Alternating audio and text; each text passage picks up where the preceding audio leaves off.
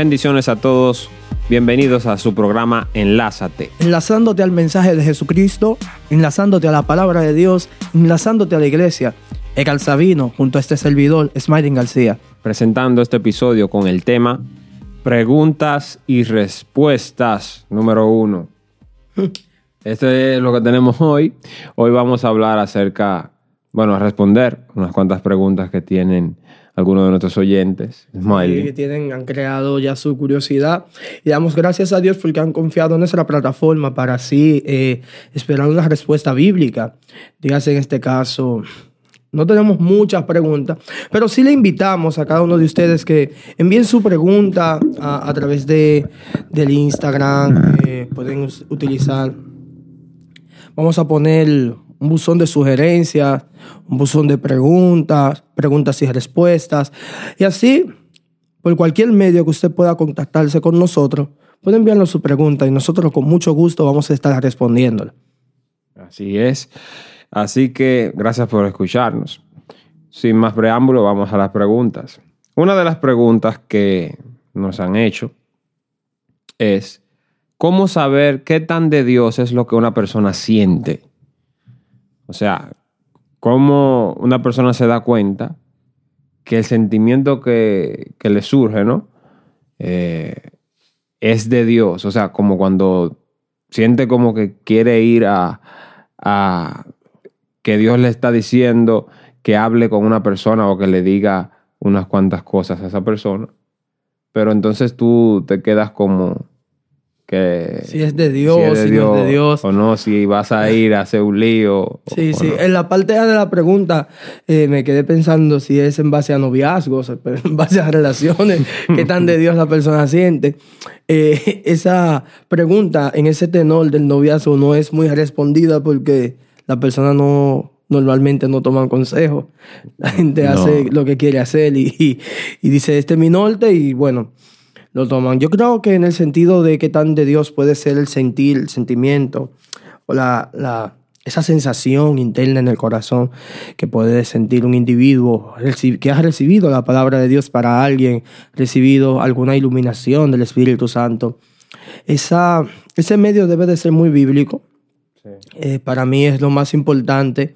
Eh, algún ejemplo en las escrituras, eh, alguna ocasión, algo parecido que, que puedas eh, ver. Por ejemplo, si tú sientes en tu corazón poner la mano sobre un enfermo, para mí no debe de ser como tan difícil porque ya las escrituras te dice que pongas la mano sobre los enfermos. si tú sientes consolar a alguien, por eso para mí es muy importante las escrituras en todo.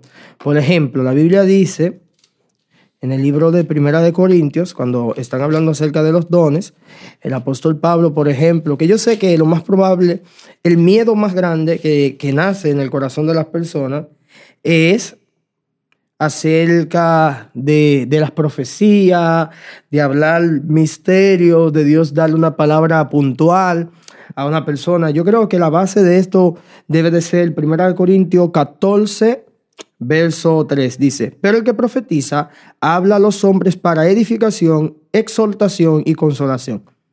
Entonces, cuando nosotros miramos esto, en tu corazón debe de estar que esa palabra que tú estás recibiendo para esa persona es una, va a exaltar a esa persona, a, animar su vida o, o, a confrontar su vida, va a edificar su vida o va a alertar la vida de esa persona.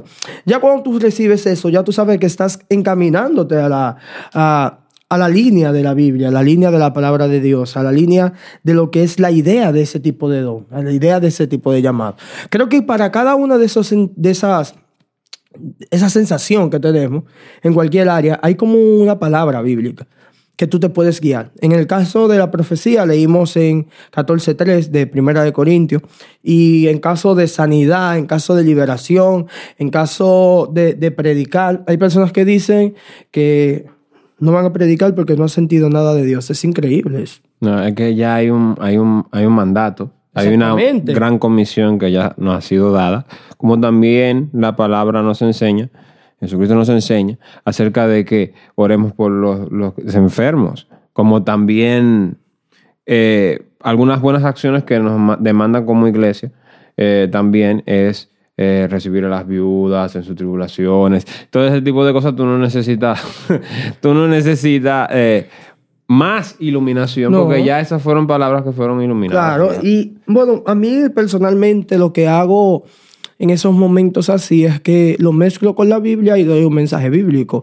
Por ejemplo, si yo veo como que Dios me está poniendo en el corazón que alguien tiene algún tipo de necesidad, yo creo que en la Biblia sobreabundan los mensajes para los necesitados. Yo no tengo que decir... eh, catalizar eso que Dios me está dando para decir directamente, Dios te está diciendo esto, esto y esto. Yo te puedo, te puedo decir, quiero compartir contigo este mensaje, yo siento en mi corazón compartir con esto y hablar de los necesitados. Yo creo que tiene la misma función cuando la gente lo recibe y, y puede estudiarlo en su casa, puede vincularse con eso, puede bueno, tener relación con el Dios de la Biblia, de empezar a encontrarse con Él. Yo creo que hay muchos medios para la persona animarse a eso. Yo creo que desde un punto de vista de la persona que va a hablar lo que está sintiendo, muchas veces ese, ese enfoque que tú, que tú le estás dando no es un enfoque que esa persona lo tiene muy en cuenta. Casi siempre el enfoque cambia. Como por ejemplo, cuando tú sientes que, que el Señor te está diciendo unas palabras para alguien, ¿no? Eh, las personas casi nunca van y le dicen, mira, quiero orar por ti. Eso como que no tiene el mismo impacto. No, exactamente, como que pierde la, pro- la, la proyección. Pero realmente pierde el impacto a nivel espiritual. No. No creo. Yo creo que hay que ver. Yo, una de las cosas que yo siempre me pregunto eh, cuando las personas hacen eso o cuando uno ha sentido eso, yo, yo que, primero, ¿qué yo gano con eso? Lo primero que yo digo que yo gano no por un sentimiento egoísta, sino ¿qué yo quiero sacar de esto? Quiero ir por la edificación de la persona, realmente porque lo que estoy sintiendo que le, le debo decir eh, le va a ayudar o me va a dar fama a mí como persona. Y yo creo que ahí es, eh, es, es lo que tú tienes que ver. Si, si en realidad lo que tú estás haciendo edifica al cuerpo de Cristo, o si tú lo que quieres es, eh, de alguna u otra manera, gloria para ti. que muchas veces eh, nuestras intenciones se quedan mezcladas y, y queda ese estado híbrido y tú dices, yo quiero que me vean, que la gente sepa que Dios me usa o, Mm. o yo quiero edificar a la persona y me importa si la persona se recuerda de mí o no se recuerda de mí. Entonces, ahí hay un buen punto. Es como el caso de, de Saulo de Tarso, en el momento que va camino a Damasco, cae del caballo y Dios le da instrucciones de cómo él va a recibir a otro hermano llamado Ananías, que va a ir a donde está Pablo. Y es increíble, Ananías nunca más se vuelve a, mostrar en las escrituras. Y Ananías simplemente hace lo, da las, da específicamente lo que Dios le había dicho que diga. Y desaparece del... De, Eso es otro punto muy interesante. Dios preparó la mesa para la palabra. Sí, también. Porque, por ejemplo, la persona la está esperando. Muchas veces se ve, bueno, no tantas veces como pensamos. Se ve que la persona recibe una palabra de Dios y dice, Esmalin te tiene que decir algo. Y la persona sale y dice, Esmalin, tú tienes que decirme algo. No, no, no. No, Dios me dijo que tú tienes algo que decirme. no aparece Entonces, tanto. e- esa no aparece tanto. Como también Pedro y, y lo- los, los sirvientes, los servidores de la casa de Cornelio. Dijo, "Pe- ellos sabían, Pedro sabía, ya estaban todos unánimes. Oh, pues también creo que debemos orar para que se den esos casos. Claro, porque yo Pues te si estoy Dios diciendo... lo hizo, lo vuelve a hacer. Pero yo estoy diciendo que el enfoque tal vez se ha distorsionado un poco porque el impacto que causa cuando de la nada una persona viene y te dice unas palabras, tal vez a la persona que no, no, no sabe mucho o no ha ido profundo en la palabra de Dios, tal vez le impacte de una manera, wow, ¿cómo este sabe esto, y lo otro? Eh, que no le impacte cuando una persona venga y le dice, mira, yo quiero orar por ti. Es que el fin es la edificación. Pues yo casi no lo veo. Mira, yo por ejemplo, yo digo que quiero orar por ti. Esa parte de ahí, ¿verdad? Cuando estamos hablando en, en- el hecho como en el servicio, ya eso como que se ha ido un poco. Sí, Por ejemplo, sí. el, el evangelista, el ministro de Dios, eh, le importaba la salvación de las almas. Antes orábamos mucho para que el Señor se salvara las almas. Y que todo lo que pase en torno alrededor Gire- del evangelista, sí. del mensaje, sea para salvar las almas. Exacto. Y, y eso temo que se ha perdido un poco. Es lo que pienso, es mi opinión. Ahora, usted puede tener otra, otra opinión acerca de eso, pero es mi opinión. Yo creo que debemos volver eh, y ver nuestros antepasados cómo funcionaban en la iglesia primitiva, cómo hacían las cosas y retomar lo que hemos dejado, porque en realidad eh, Hay cosas, hay cosas, muchas cosas buenas que hemos dejado atrás eh, y nos hemos apartado. Y básicamente creo que eso nos ha hecho daño de una u otra manera. Más en ese sentido. Otra cosa también es eh, el desarrollo del don. ujú. Que yo no creo como que Dios anda juzgando a la gente o contristándose el Espíritu Santo en tu corazón cuando tú no tienes un don desarrollado. Tú no tienes todavía esa fe fortalecida. Marlon, el problema es que la gente no quiere desarrollar el don de sanidad. No. Usted va a decir por qué. ¿Por qué yo dije el don de sanidad? Lo más fácil es tú ir a orar por un enfermo. no hay ningún No, problema. no. Ok, tú oras con fe, tú oras con fe, la persona puede sanarse o puede que Dios no lo sane. Pero ya tú oraste. Tu trabajo. Pero yo no sé por qué es que todo hoy en día se va hacia una palabra profética, entre comillas. Es que yo creo que lo que pasa es con la palabra profética es la proyección. Yo Eh, creo que la palabra profética te ata a Jesús. Eso es lo que yo sí, creo. pero yo cuando digo la proyección, yo lo digo eh, ya en el sentido de la proyección del evangelista o el- del predicador. No sé si es por nuestra sociedad, que sé que es por nuestra sociedad cristiana, que sí le encanta eso. Nuestra sociedad cristiana eso lo persigue y para bien y para mal. Sí. Porque no es como que estamos diciendo como que todo es mentira, pero también tampoco podemos cerrar los ojos y decir que todo es verdad. Bueno, pero lo habíamos visto en el programa anterior, como Pedro, Sí. en el mismo, en el mismo sitio, ¿verdad? En el mismo capítulo, y no sabemos si pasaron algunos minutos o no, pero está ahí mismo. En la misma conversación, mismo lugar, en la misma en el mismo conversación. lugar. Recibe una iluminación, una revelación de quién es Cristo. Cristo le dice, eso no te lo reveló carne ni sangre, sino mi Padre que está en los cielos. O sea que Pedro, aún siendo discípulo, todavía el Espíritu Santo no había descendido sobre él y ya había recibido Sí, eh, la verdad de Jesús, de, cómo- de quién es Jesús. Y Jesús le, le encantó eso. Pero a- más para abajo entonces le dice a Jesús que no, le, que no, que no vaya a la cruz. Que no vaya a la cruz fue lo que se ha dicho. Que no muera. Jesús, ¿qué le dijo? Lo vimos en el episodio pasado, para los que no lo tienen. Jesús le dijo, apártate de mí, Satanás. Entonces, es como tú dices. Que el Señor te diga y te use para dar una palabra a una persona. Gloria a Dios. Pero no quiere decir que siempre nuestro corazón está conectado al corazón de Dios. Muchas veces nosotros nos desenfocamos porque la razón que Jesús da es que Pedro tenía los ojos en las cosas del mundo. Sí. Y está en el mismo capítulo. Entonces, uno se puede desviar y mi, mi fiel consejo es para el profeta de Dios, para el hombre de Dios, aquellos que Dios los utiliza en palabras de ciencia, de sabiduría. Callar es simple. No hay que hablar siempre. En la mucha palabrería abunda el pecado. En boca, en bocas cerradas no entran moscas. Creo que a veces se pueden ligar las cosas y no sabemos el daño que podemos hacer cuando mezclamos lo, lo, lo espiritual con, con nuestra sensación, con nuestras emociones, con nuestro punto de vista.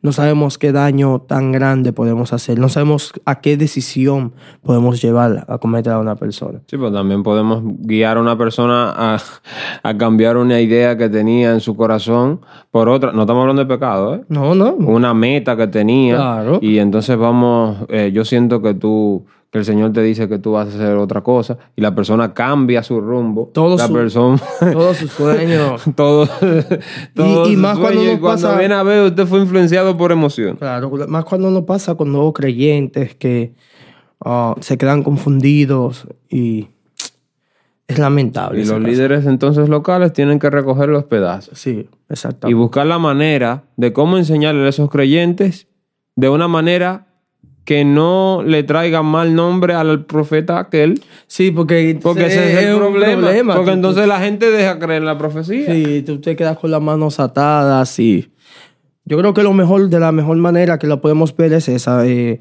también eh, Pedro, en una buena, un bu- buen momento ministerial, eh, habló de parte de Satanás. un buen Entonces, momento, un habló. buen momento de su ministerio. Habló de parte de Dios primero y Sí, después habló de entonces, parte de Satanás. Eso también le puede pasar a otro, eso. Sí, No lo estamos acusando. Cuidadito. Yo, yo creo que eso responde a esa pregunta. No se pueden quejar, le estamos dedicando tiempo a sus preguntas. Sí. Y si usted no sabe, es Marlin, que, que de, de quién el sentimiento que usted está sintiendo, primero que usted tiene que hacer es orar. Sí, yo creo que lo mejor es no decir nada. No decir nada, ora usted. Y ya y si el fuego crece, ya porque ya cuando pasa como, como al nivel Jeremías, que era ya un fuego incontrolable, que ya no se podía controlar, bueno, ya son otras cosas. Ya usted no lo puede controlar. Eso es. Pero si usted lo puede controlar, mejor no diga Mira, nada. yo digo que si es de Dios y usted no va y lo dice, o, eh, como dicen siempre, Dios manda a otro. Esa es una. Sí, o sí, dos, claro. si Dios quiere que sea tú, porque quiere desarrollar eso en ti, Te va a Dios- poner ese fuego como Jeremías. Sí, te va a poner ese fuego así. Y como última opción, te va a mandar a la persona que te diga ella misma. Sí, mira, Mira, yo me soñé que tú tenías que decirme Tú me algo. tienes que decir algo y ahí tú vas a caer. Ahí tú vas a caer y vas a decir, bueno, Dios. Dios de verdad tenés. Ok. Entonces, eh, otra pregunta. Tan, tan, tan, tan. ¿Puede una persona que ha pecado ministrar el mismo día que lo cometió? ¡Pam! Dios mío. Yo, yo pregunto, ¿y puede esa persona orar el mismo día después de cometer el pecado? Si pu- puede, ¿Tú crees que pueda? ¿Tú crees que ya literalmente la persona murió y ya no tiene la oportunidad de arrepentirse de lo que cometió? My God. O el culto comenzaba muy, muy, muy rápido. no le dio tiempo.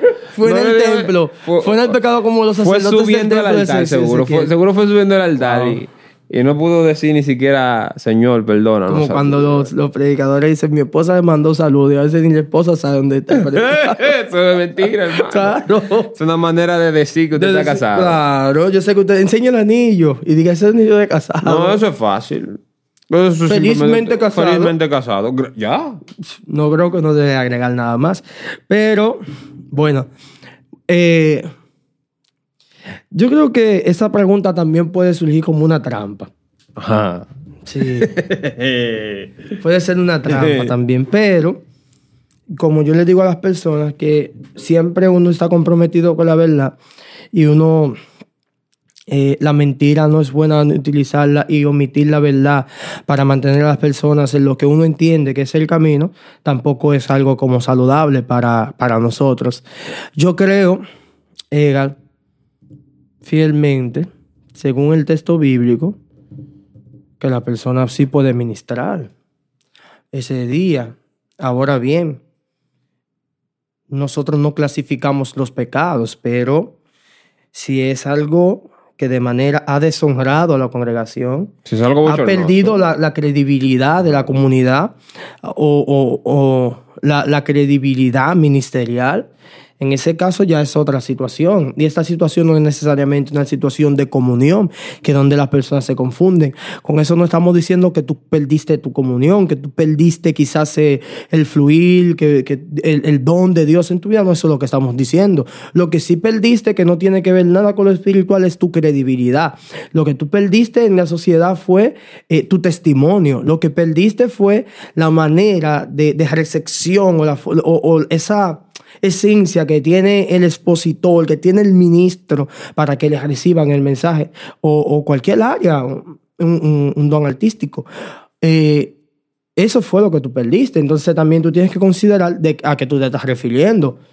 Si es un pecado que de esos pecados, como dice Egal, bochornoso, tú mismo tienes que ayudar a la congregación y decir, yo voy a hacer que la congregación tenga un testimonio, un mal testimonio. Es bueno, voy a poner un ejemplo de algo que está pasando en nuestro país. Eh, hay una pastora que está involucrada en un caso de corrupción. Según el Código Penal, según nuestra institución, la persona es inocente hasta que se demuestre lo contrario. Sí. Y nadie, en esto no estamos acusando a la pastora, pero vamos a hacer con ella un ejemplo. Vamos a decir que la pastora eh, es correcto y es verdad todo lo que están diciendo. Si la pastora, nosotros no estamos diciendo, porque hay personas que se están burlando diciendo que la pastora está orando en la cárcel, que la pastora está cantando solo porque tiene miedo. Yo no creo que tiene que ser necesariamente porque tenga miedo, porque Dios nos puede hacer volver del error en un instante. Sí, pero el asunto es que, por ejemplo, en el caso de la pastora, ahora mismo ella está cumpliendo por algo que la ley ya Que la ley le ya... ha- le ha eh, impuesto. Si ella se arrepiente de haberlo cometido, lo que le acusan de haber cometido, ¿no? Eh, y se prueba eso, ¿por- ¿qué va a hacer la pastora? Se arrepintió y va a tener que eh, Claro. saldar sus cuentas con, con la sociedad de la manera que ella se le impuso. y, y estamos... Y si viene Cristo se va, porque así es. Claro, Porque está así es la totalmente salva. La salvación no tiene que ver con cosas como esa. Bueno, tengo otro caso de una persona que conozco que también está en la cárcel. Perdió credibilidad en, en- fuera de la cárcel y en la cárcel era un predicador. Entonces, pero hay que tomar en cuenta que se pierde credibilidad.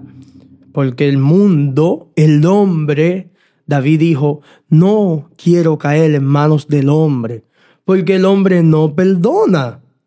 El hombre no olvida, el hombre no conoce el cambio, la transformación que puede hacer Dios en nuestra vida. El hombre no conoce eso. Entonces aquí, quien realmente lo conoce es nuestro Dios, que nos muestra amor, nos muestra perdón una y otra vez, aun si fallamos.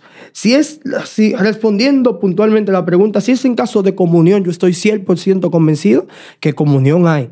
Sí, si tú te arrepientes de lo que si cometiste, de, pe- de lo que tú cometiste, comunión Ahora, hay. si tú pecas contra tu hermano y no te ha dado el tiempo de retribuir, eh, creo que es la palabra que estoy buscando. La reposición de lo que, de lo que, de lo que, en, en la manera que lo afectaste. Si fue en palabras, si fue en hechos. Yo- Ahí yo creo que la persona debe de detenerse. Claro. Aún la Biblia Vamos a dice suponer, vamos- por la ofrenda. Claro, claro, Dice, no muestres tu ofrenda si tú tienes un conflicto con tu hermano. Te y está en ese privando. caso no podemos, no podemos eh, ver eh, reflejados. Tú dices, bueno, esto se resolvería de esa misma manera. Claro. Porque cuando tú vas a la iglesia a ministrar, tú vas a ofrendar ofrendarte al Señor. al Señor. Quiere decir que tú tienes que cuadrar tus situaciones, Sí. ya sean tuyas con Dios O tú ya o con tu prójimo. con tu prójimo. En ese caso, yo creo que lo que dice el apóstol Pablo, en cuanto dependa de nosotros, estar bien con todos, porque también hay personas que no quieren estar bien contigo, pero tú dejas saber que tú sí quieres estar bien y que tú estás en paz y en plena comunión con el Señor. No sé si, si hemos abarcado la pregunta, pero Yo creo que la sí. persona que nos la hizo nos puede comentar ahí Sí. y ya sabremos si o la hace- puede hacer de nuevo en otro programa. En y otro programa y seguimos hablando. Nosotros no, no tenemos problema en eso. Entonces, la próxima pregunta. Es una pregunta, es una pregunta Ay, mi un poco larga. Dice, ¿por qué una persona que ha vivido toda su vida haciendo lo malo, llámese una persona que ha vivido en el mundo, eh, vamos a decir un criminal, a punto de morir acepta a Cristo? Hitler.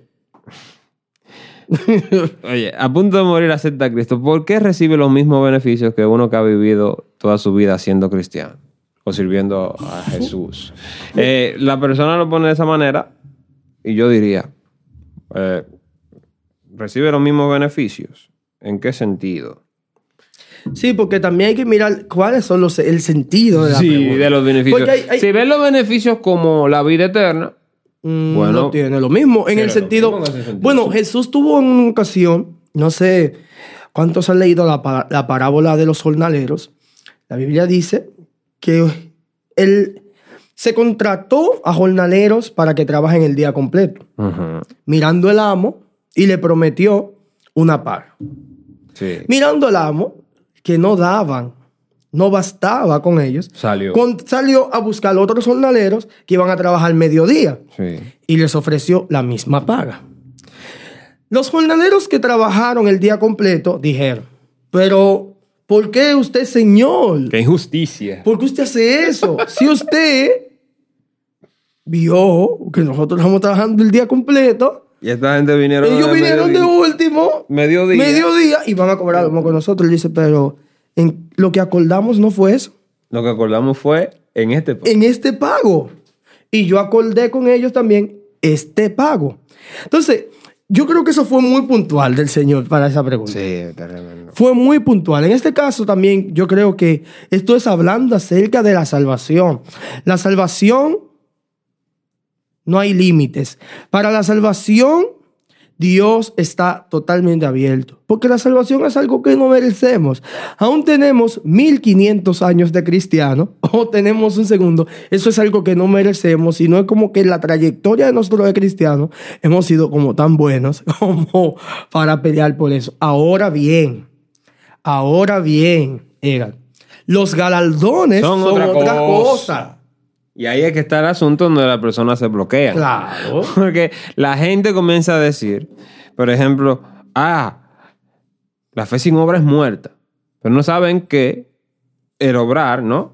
El obrar y, el- y trabajar en la obra de Dios, estás haciendo tesoros en el cielo, tesoros en el Sí. cielo, galardones que va a dar al Señor, aquellos que eh, dieron su vida por Él, aquellos que trabajaron en su, en su grey, aquellos que hicieron eh, la obra que Él le, le puso. Entonces, va- van a haber galardones porque Dios es un Dios justo, más justo que la justicia de los hombres. Claro. Entonces, en su justicia, porque lo que, cuando vemos eso, es Marlene, a mí me lleva mucho la atención. Una vez estaba hablando con una persona acerca de eso. Esa persona me dijo, yo no creo que la persona en, en el último minuto de su vida se, se salva porque, porque se arrepintió. Hay que ver sus acciones, a ver si, si, si realmente se arrepintió de verdad. Yo, digo- yo me quedo pensando, yo digo, bueno, lamentablemente yo no tengo la misma opinión. Pues yo creo que la salvación es un trabajo pago. Por ejemplo. Jesucristo pagó la salvación. Ni tú ni yo, ni con nuestras hojas de servicios llenas de horas de adoración, oración, de prédicas y, No, nada, y de, pro, de podcast, mil podcasts que vayamos a hacer, que vayan a, a edificar a muchísimas personas. Que hasta los presidentes de ese Que hasta los presidentes, ¿verdad? Ni tú ni yo vamos a poder pagar algo que ya fue pagado y se, se- solo se podía pagar por la sangre de Jesús. Entonces, en la justicia de Dios, Él tuvo que darse Él mismo, ¿verdad? Para que todo el que lo acepte a Él, entonces sea salvo por Él. Así es. Cuando vemos esa pregunta, tenemos que ver desde el enfoque de Jesús. Es como que tú vayas y contratas un abogado. Yo no veo un, un- un sitio de abogados que vaya a, a, por ejemplo, ese es un abogado que va a recibir todos los casos que le lleguen. Ese va, eh, bueno, venga, entre por las puertas. Las puertas no están cerradas. ¿Usted quiere que yo lo represente? Yo lo represento. Y eso es todo lo que el cristiano está haciendo cuando lo acepta. Está aceptando a Jesús como su abogado, como su Señor, como su Salvador, como el que va a presentarse delante del Padre y decir, güey, yo morí por él. Exactamente. Él también va en el grupo de los que yo morí, porque me aceptó. Entonces yo no lo voy a negar delante de mi Padre. Y eso es lo que Jesús eh, nos enseñó. Entonces, yo creo que cuando uno lo mira desde el punto de vista de, vamos a decir, humano, ¿no? Uno dice, wow, pero qué, qué injusticia, como esos jornaleros, qué injusticia. Yo, yo me fajé, me fajé, me fajé, me fajé. Y ese también se salvó Sí, y mató muchísima gente. literalmente. Pero no fue, no fue algo que nosotros pagamos con nuestra hoja de servicio. No, ese es el dinero de. Del- Ahora, del- los galardones, como estábamos diciendo, son otras Son otra cosas. Ahí es, otra, es otras cosas. Muy diferente cuando hablamos de los galardones. Sí, Entonces, cuando, esos como son los cristianos debemos saberlo. Sí. Como cristianos debemos de saberlo. Entonces, a mí me llama mucho la atención porque a veces eh, tenemos esa pregunta constantemente de, de los galardones y, y de qué pasará eh, con aquellos que sean fieles y qué pasa con los que no son fieles. Bueno, lamentablemente, para los que entienden que son muy buenos y que han alcanzado algo por sus propios méritos, está esa, esa ciencia que no aceptaban los judíos, que los gentiles iban a ser salvos por fe. Estaba ese tropiezo. Eh, Estaba esa idea de Dios, esa idea que eso, eso lo mató a ellos, literalmente. sí, porque en realidad a ellos eso le, sal- le- le salió de, de la cajita que ellos Sí, tenían. ya. ¿Qué pasa? ¿Cómo? Sí. Y todavía el, conflicto. Nosotros tenemos la circuncisión, Sí, tenemos esto, tenemos los patriarcas, tenemos esto, y esta gente van a ser salvos por fe. Por fe. Ya ellos van a hacer. Reciban el mensaje de Jesucristo y ya con eso le basta para ser salvos. Eso, de verdad, es difícil. Difícil de aceptarlo. Para ellos es difícil Claro. aceptarlo. Para nosotros eh, es un regocijo aceptarlo, Claro. pero entre nosotros También- hay una línea farisea, Sí, claro, farisea claro. que no quiere aceptarlo. Que no quiere aceptar Oye, amigo, idea. pero usted es gentil. Claro. Recíbalo. Esa es la- eso Claro. es. Gózate de que venga tu hermano extraviado. Santo. Eso también es como del hijo pródigo. Él- porque lo del hijo pródigo, lo de lo, todas esa- esas parábolas de Jesús, la mayoría lo que reflejan es eso, verdaderamente. Es lo, el hijo que se extravió, toda Samaria, todo Israel, y están los hijos de Judá. En, en- en su tierra, que han quedado, han permanecido. Ellos dicen, el hijo mayor, pero padre, pero yo te he servido, yo no me he ido de mi casa. Y tú haces fiesta cuando viene este que se malgastó todo lo que tenía, vivió Mm. desorganizadamente, y tú lo tratas así. Mi hijo, pero tú siempre has estado conmigo. Y todo lo que yo tengo. Todo lo que tuyo. yo tengo es tuyo. ¿Qué- ¿Por qué eso te molesta tanto? Bueno, hay que revisar nuestros corazones. Pa- Para mí esa palabra de los jornaleros, esa palabra de los jorn- jornaleros, es- esa historia, eh, eso es- Sí, es un crossover de Jesús. sí, así, sí, este, hay, hay- hay un crossover ahí muy fuerte. así. Caemos así delante de él dice, demasiada sabiduría. wow. La última pregunta dice, yo como cristiano, ¿cuáles son los límites de las cosas que puedo hacer sabiendo que en la Biblia no la condena? Lo que quiere decir la pregunta, para ponerlo más fácil, es, hay cosas que en la Biblia, la Biblia nos enseña que no son Pero para, culturalmente, para los inconversos hay cosas que ellos entienden como que están mal. Pero no es que la Biblia dice que están mal, sino que ya eh, es, es como en un plano social, como lo entienden las personas por, por, vamos a decir, por cultura, por el tiempo habiendo escuchado unas cuantas personas que no pudieron enseñarlo bien y ya se quedaron con eso. Yo- Ah, eh, ¿Cuál es el límite? De El apóstol de- Pablo utilizó esas cosas que palabra. yo puedo hacer Él si dijo- es contra si es frente a personas que no entienden dijo, eso. todo me es lícito, mas todo no me conviene. Y ese es el único verso bíblico que Pablo repite más de una vez. Esa misma palabra lo dice más de una vez. Todo me es lícito, mas todo no me conviene. Ahora sí, yo también creo que hay un trabajo de la iglesia de reeducar la cultura, de Sí, reeducar de la sociedad. la. Porque nosotros no podemos quedar. Bueno, mira lo que piensa la sociedad.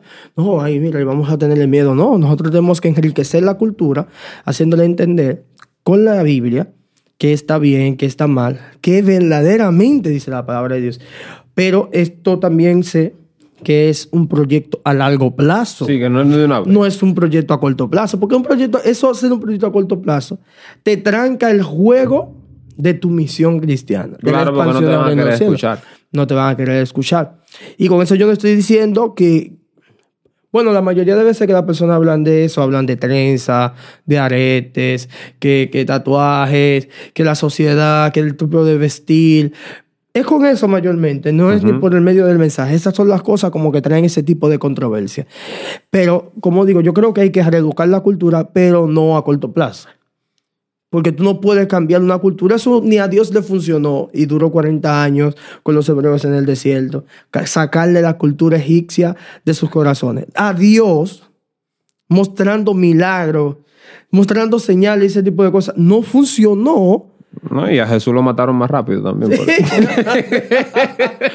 No, Este hombre está diciendo muchas cosas y muchas muy rápido. ahora- vamos sí, a darle vamos, vamos abajo. abajo. Eso- Sí. esa, esa transformación de la cultura en tan poco tiempo no, no, no funciona. Ahora sí, como es una idea filosófica, que es un porqué de las cosas, aunque muera el filósofo, queda la filosofía. Alguien tiene que exponerla, alguien tiene que hablarla, alguien tiene que decirla. Y yo creo que al fin y al cabo, eh, en un plano ya, las personas eh, eh, en el mundo, ¿no verdad? El mundo ha aprendido mucho de eso. Muchos de esos grandes filósofos que se han inventado todas las teorías que nos están haciendo daño hoy en Sí. día, hicieron esas teorías y nadie le hizo caso en su tiempo. Y hoy, hoy la abrazan y hoy el mundo la abraza como, que- como única verdad. como única verdad. Es increíble. Dios mío, qué locura. Bueno, ha sido el final de este episodio de preguntas y respuestas aquí en su programa Enlázate. Esperamos que hayamos contestado alguna de ellas. Y si no, bueno, pues déjenos un comentario. Eh, puedes escuchar el, el programa en ministeriovara.com o en cualquiera de las plataformas de podcast que existen.